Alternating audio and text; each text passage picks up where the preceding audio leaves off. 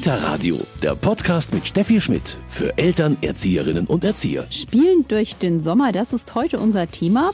Und das funktioniert zum Beispiel mit dem Spielbus der Spiellandschaft, der jetzt wieder unterwegs ist.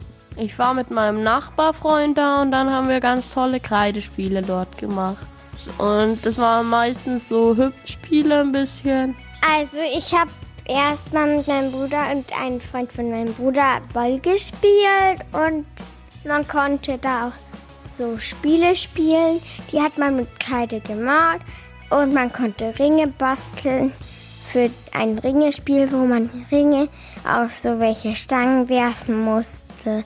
Ähm, man hat die Ringe gebastelt, weil die, die das gemacht haben, müssten die dann immer wieder desinfizieren wegen Corona. Ja, auch die Spiellandschaft musste sich umstellen in der Corona-Zeit. Sie hat sich aber einiges ausgedacht. Und was das alles ist und auch wie Spielen mit Abstand gut funktioniert, darüber sprechen wir heute im Kita-Radio. Mein Name ist Steffi Schmidt. Schön, dass Sie dabei sind.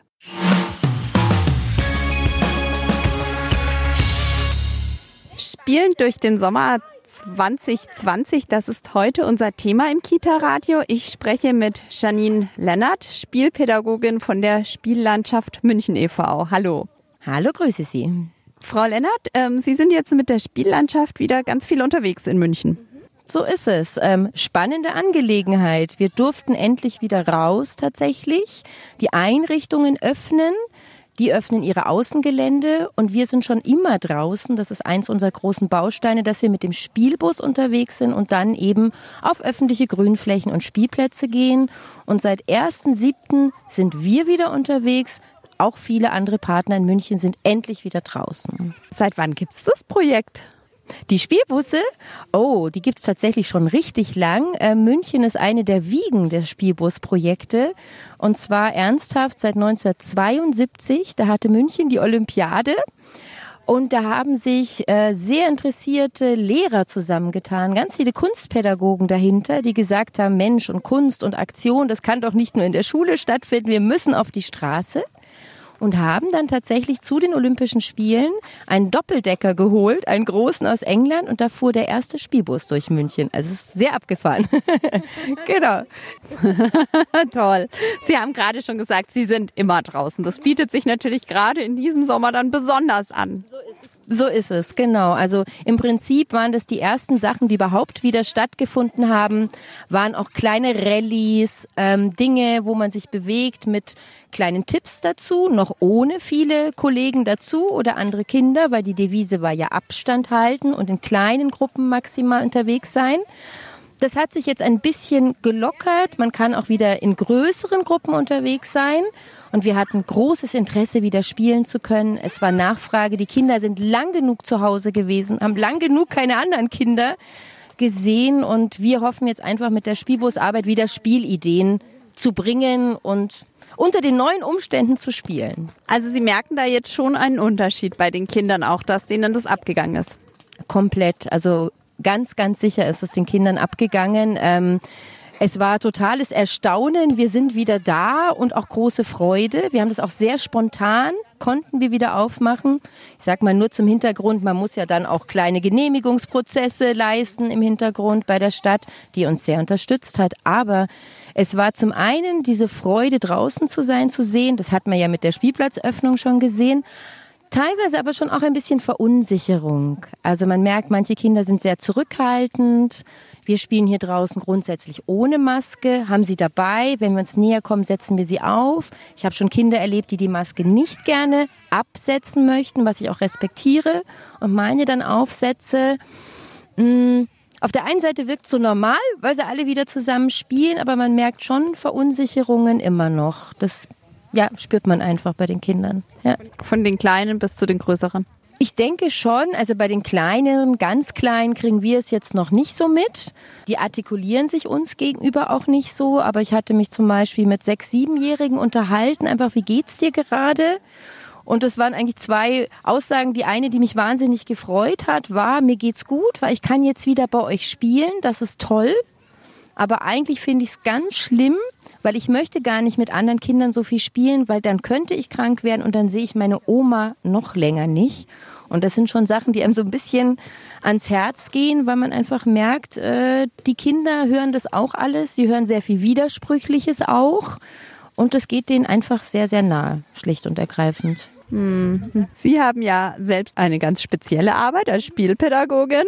Werden sich vielleicht dann auch manche Kinder, aber auch Erwachsene fragen, wie, wie wird man jetzt Spielpädagogin? Ja, das war so ein bisschen ein Zufall, wie es dann immer geht. Also ich habe tatsächlich soziale Arbeit studiert, habe da auch mein Diplom gemacht und habe mein Praktikum bei diesem Verein gemacht, was jetzt wirklich schon lange her ist und fand es wahnsinnig spannend. Am Anfang sehr aufregend, weil man steht tatsächlich im öffentlichen Raum und ist da unter Beobachtung. Das ist erstmal gar nicht so angenehm, ähm, auf einem Bein zu hüpfen und sich so ein bisschen auch zum Affen zu machen im Spiel. Ich habe aber gemerkt, mir macht es Freude. Habe dann im Hauptstudium tatsächlich auch Gott sei Dank eine Dozentin gefunden, die dieses Thema auch bearbeitet hat, was heutzutage gar nicht mehr der Fall ist, so in München an den Hochschulen. Und ähm, dann wurde ich ganz schnell gefragt von meinem jetzigen Arbeitgeber, Mensch, dir macht es doch so wahnsinnig Spaß. Kannst du dir nicht einfach vorstellen, bei uns festangestellt zu arbeiten? Und wie lernt man dann dieses ganze Umgehen, dieses Spielen? Wie spielt man? Kann man nämlich tatsächlich auch falsch spielen. Man kann Spiele auch so anleiten, dass es niemandem Spaß macht. Jeder kennt die Freunde im Bekanntenkreis, also man kann nicht falsch spielen, aber es falsch anleiten. So ist es, genau, richtig ausgedrückt. Man kennt alle die Freunde, wenn man mal sagt, Mensch, spielen wir Brettspiele, die sofort um Gottes Willen Brettspiel sagen, weil sie ganz schlechte Erfahrungen gemacht haben, weil sie vielleicht mal ein Spiel nicht verstanden haben oder weil sie bis heute nicht so gut verlieren können. Das kommt auch vor. Und wir bilden uns weiter, indem wir uns mit ganz vielen anderen, die wie wir arbeiten, austauschen mit Ideen halten Fortbildungen, machen Kongresse. Es gibt internationale Spielmobilkongresse, wo wir uns austauschen. Und nochmal eine ganz tolle Idee ist einfach, es gibt tatsächlich auch eine Fortbildung, eine Qualifikation zur mobilen Spielanimation. Und dafür war ich an der Akademie für kulturelle Bildung in Remscheid und habe dort diese Zusatzqualifikation zusätzlich gemacht. Und insofern, wenn die Kinder dann manchmal fragen, so, und was arbeitest du eigentlich? Sage ich immer, ja, das, was ich mit euch mache. Was? Du wirst fürs Spielen bezahlt. Finde ich das natürlich ziemlich faszinierend. Spielen durch den Sommer 2020. Das ist unser Thema heute. Ich spreche mit Janine Lennart von der Spiellandschaft München e.V. Frau Lennart, Sie haben schon gesagt, seit Anfang Juli geht's wieder raus und Sie, man merkt es als Spielpädagogin, genießen das selber total. Es ist tatsächlich so, also wir sind raus und haben uns selber wahnsinnig gefreut, haben aber gleichzeitig uns natürlich wahnsinnige Gedanken gemacht, wie können wir das denn jetzt durchführen? Was können wir machen?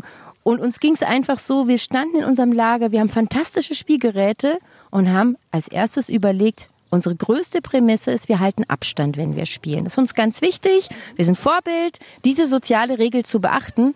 Und die größte Teil unserer fantastischen Spielgeräte war dann einfach nicht möglich. Was ist so gar nicht möglich? Also zum Beispiel haben wir zehntausende Bauklötze. Die sind toll. Wir überlegen schon, Mensch, sollten wir die immer chargenweise einsetzen? Damit eben nicht zu viele Kinder sie in der Hand haben, dass die quasi, man sie desinfizieren könnte, geht es. Wir haben wunderschöne Tischbrettspiele. Wenn man die aber spielt, kommt man sich näher. Und das sind so die Überlegungen, die dann nicht gehen. Und dann haben wir einfach geguckt, wir spinnen weiter rum, es muss was sein, das geht. Und haben dann mit den Ideen, versuchen wir jetzt gerade rauszugehen. Genau. Was sind denn so die Ideen, die gut funktionieren? Genau, was auf jeden Fall funktioniert, ist alles, was einfach Zusammenspiel ist in der Gruppe ohne Material. Gruppenspiele, die man machen kann. Das sind unsere Kreidespiele, das sind Ballspiele, das sind Laufspiele. Und was die Kinder auch wahnsinnig gerne nach wie vor machen, ist einfach basteln tatsächlich, sich was herstellen. Ich hatte ein bisschen die Befürchtung mit den vielen Online-Basteltipps, dass die Kinder ein bisschen die Nase voll hätten davon. Nein, es kommt auch das Zusammenmachen dazu. Und das ist total schön. Also jetzt heute basteln wir kleine Wurfringe aus Zeitungspapier, Kreppband drumherum. Das geht recht einfach, geht schnell und man muss sich auch da wieder nicht Material weiterreichen. Man braucht keine Schere, man braucht keinen Stift. Das sind nämlich alles so die Prämissen, die wir gerade versuchen. Abstand und keine Materialweitergabe. Das sind so die Rahmenpunkte, an die wir uns gerade halten müssen.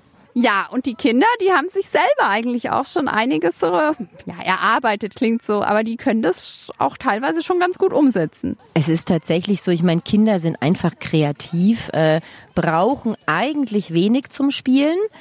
machen die Dinge einfach weiter. Ähm, als wir das erste Mal hier ankamen, speziell in Lochhausen auf diesem Spielplatz, hatten die aus den umliegenden Häusern Wasser zusammengegraben und haben diesen wunderbaren Sandkasten neben mir in eine riesen Matschlandschaft verwandelt. Es gibt nichts Tolleres als Matsch, Wasser, Sand. Damit ist jedes Kind glücklich. Dann brauchen die mich überhaupt nicht. Das ist mir auch klar. Das ist jetzt gerade eigentlich auch so eine Zeit gewesen, hatte ich das Gefühl, wo sich viele Kinder, auch ältere Kinder, so auf das äh, rückbesonnen haben, was sie ja vielleicht sogar im Kindergarten mal gemacht haben, obwohl sie jetzt schon in der Schule sind. Also mhm, mhm. Also äh, auch hier, die Klassiker werden weiter gespielt und Kinder lieben einfach auch, wenn Erwachsene mitspielen. Das ist halt der besondere Effekt bei uns, weil wir mitrennen, weil wir uns mit dreckig machen, weil wir mit hüpfen, was vielleicht nicht alle Erwachsenen tun. Hier wird Räuber und Gendarm gespielt, hier wird Königsfrei gespielt. Alle Fang- und Versteckspiele sind einfach der Hit, den die Kinder machen. Und wenn man da dann dazukommt und noch sagt, ah, vielleicht können wir das noch ein bisschen verändern, wie kriegen wir die Kleinen dazu oder ähnliches, sind sie einfach sofort dabei. Und ich bin jetzt gerade fasziniert, weil ich nur eine Fähnchenkette aufgehängt habe, die soll eigentlich meinen Spielbereich abtrennen. Der ist sofort ein Spielfeld, der wird sofort als Volleyball unfunktioniert und ist auch sofort ein neues Spiel. Und jetzt wird sie auch noch durchgerollt. Perfekt. Super. Fangen spielen, sagten Sie gerade schon. Wie funktioniert das jetzt in dieser Zeit?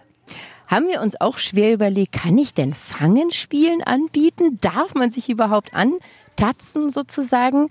Wir haben es schon probiert, wir haben Zeitung gerollt, einfach zu einer ganz längeren Stab, dass man dann einfach den einmal antippst damit. Das ist lustig, das, manche schlagen dann gerne auch fast ein bisschen zu, aber es ist absolut schmerzfrei und dann ist man zum Beispiel erwischt und dann gilt das als gefangen.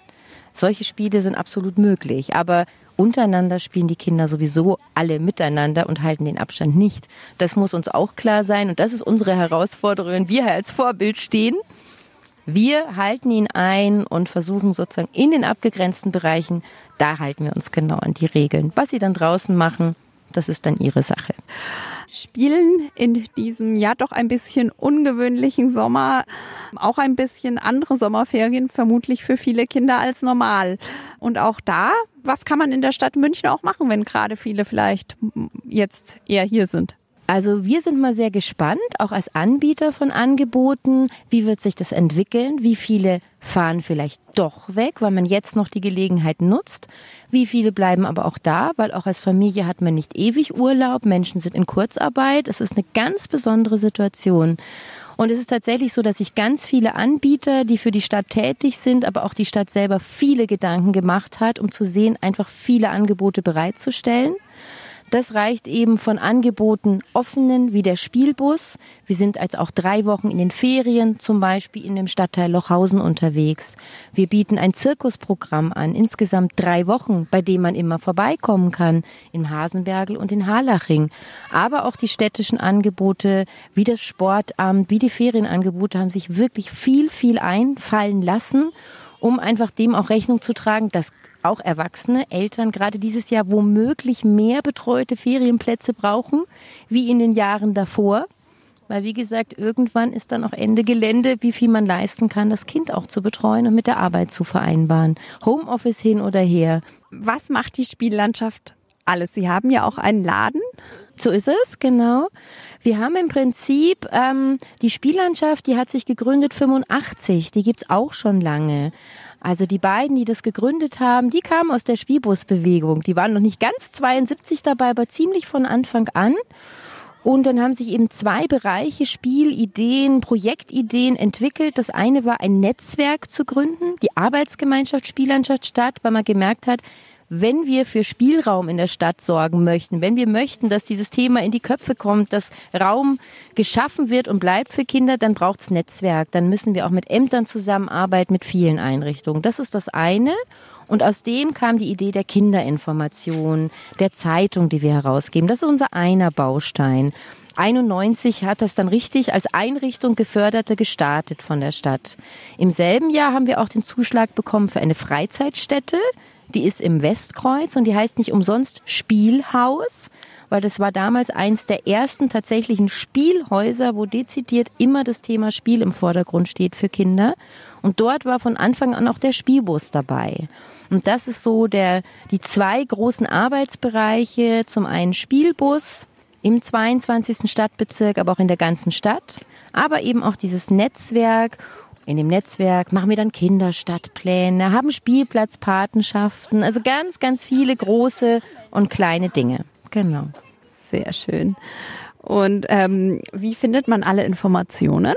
Also zum einen gibt es unsere Homepage www.spiellandschaft.de, wo man immer unsere aktuellen Angebote findet, auch Seiten für Kinder übrigens mit vielen Tipps. Unsere Zeitung, die wir im Mai rausgebracht haben, die kann man sich auch bestellen. Die hat zwar dieses Jahr noch keine Termine gehabt im Mai, aber wir machen uns eine zweite Ausgabe im September, die dann zum Weltkindertag erscheinen soll, wo man das Ganze dann nochmal gebündelt findet. Und ansonsten empfiehlt es sich wirklich auch, ich empfehle einfach auch mal münchen.de tatsächlich, die Homepage der Stadt München die gerade ganz viel auch sehr fleißig zusammenstellen. Ich erwähne nur den Sommer in der Stadt, den vielleicht schon jemand gehört hat, mit vielen, vielen Angeboten, auch mit Kinderprogrammen. Und man kann uns auch immer anrufen und einfach uns fragen. Wir sind auch in den Sommerferien ziemlich viel da in unserem Laden. Konkrete Angebote, wie sieht das in den Ferien aus? Genau, also man kann die schon erwähnten Ferienangebote wie den Zirkus Nordini im Hasenbergel und den Zirkus Simsala in Harlaching den findet man auf unseren Seiten auf spiellandschaft.de. Und dann möchte ich einfach noch zwei Angebote sehr gerne ans Herz legen, die ich einfach ganz fantastisch finde, bestimmt schon mal gehört. Mini München, die große Kinderstadt, auch von Partnern von uns, von Kultur und Spielraum mit vielen Partnern durchgeführt, findet statt, die große Kinderstadt, und zwar in ganz München. Wie macht man das in ganz München? In ganz, ganz vielen Freizeitstätten, Einrichtungen kann man Bürger dieser Stadt werden. Das Ganze ist vernetzt durch ein ganz tolles Spielsystem. Es gibt sogar ein Mini-München online und es gibt sogar Stationen im Münchner Rathaus. Also wirklich eine ganz tolle Sache. Einfach mal gucken unter mini-muenchen.info. Und ein zweiter Bereich, weil ich weiß, wie sehr alle Kinder Bewegung lieben und die vermisst haben und Sport. Das Sport am Freizeitsport der Stadt München hat auch noch Plätze frei bei tollen Ferienkursen. Die sind gerade erst freigeschalten worden. Da gibt's auch noch Plätze. Einfach unter sport-muenchen.de schauen. Das ist einfach nochmal auch ein heißer Tipp, wer sich sportlich bewegen will in den Sommerferien. Sehr schön, weil Sie haben es gerade schon gesagt, die Bewegung ist das, was nicht nur den Kindern, auch den Erwachsenen am meisten fast abgegangen ist. Ja, tatsächlich. Also das merkt man, das Sausen, das Rumrennen mit anderen, Fangen, Spielen und einfach mal laut lachen und erschöpft sein. Das ist einfach ganz, ganz wichtig. Und das gönnen wir den Kindern, dass es das jetzt wieder gibt. Super. Ich bedanke mich ganz herzlich bei Janine Lennart von der Spiellandschaft und schaue mich einfach noch ein bisschen um. Danke. Sehr gerne. Dankeschön. Ich war heute beim Spielbus der Spiellandschaft. Ein schönes Angebot in München. Die Spiellandschaft ist toll, weil man da eigentlich immer einfach hingehen kann. Man muss halt wissen, wo die ist. Die Spiellandschaft gefällt mir sehr gut und die ist immer woanders. Da muss man sich halt informieren, wo es ist. Und das kann man am besten direkt auf den Seiten der Spiellandschaft unter spiellandschaft.de. Und ich habe natürlich auch diesmal noch den passenden Medientipp für Sie. Kita Radio. Medientipp.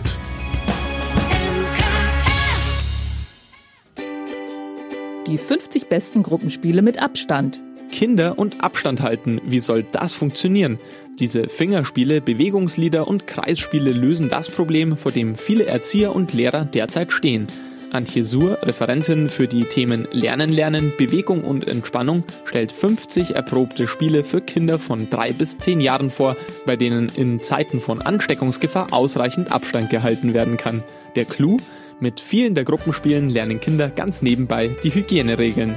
Gruppenspiele und Bewegungslieder ohne Körperkontakt ist aus der Reihe der Don Bosco Minispielothek. Das war's wieder mit dem Kita-Radio für heute.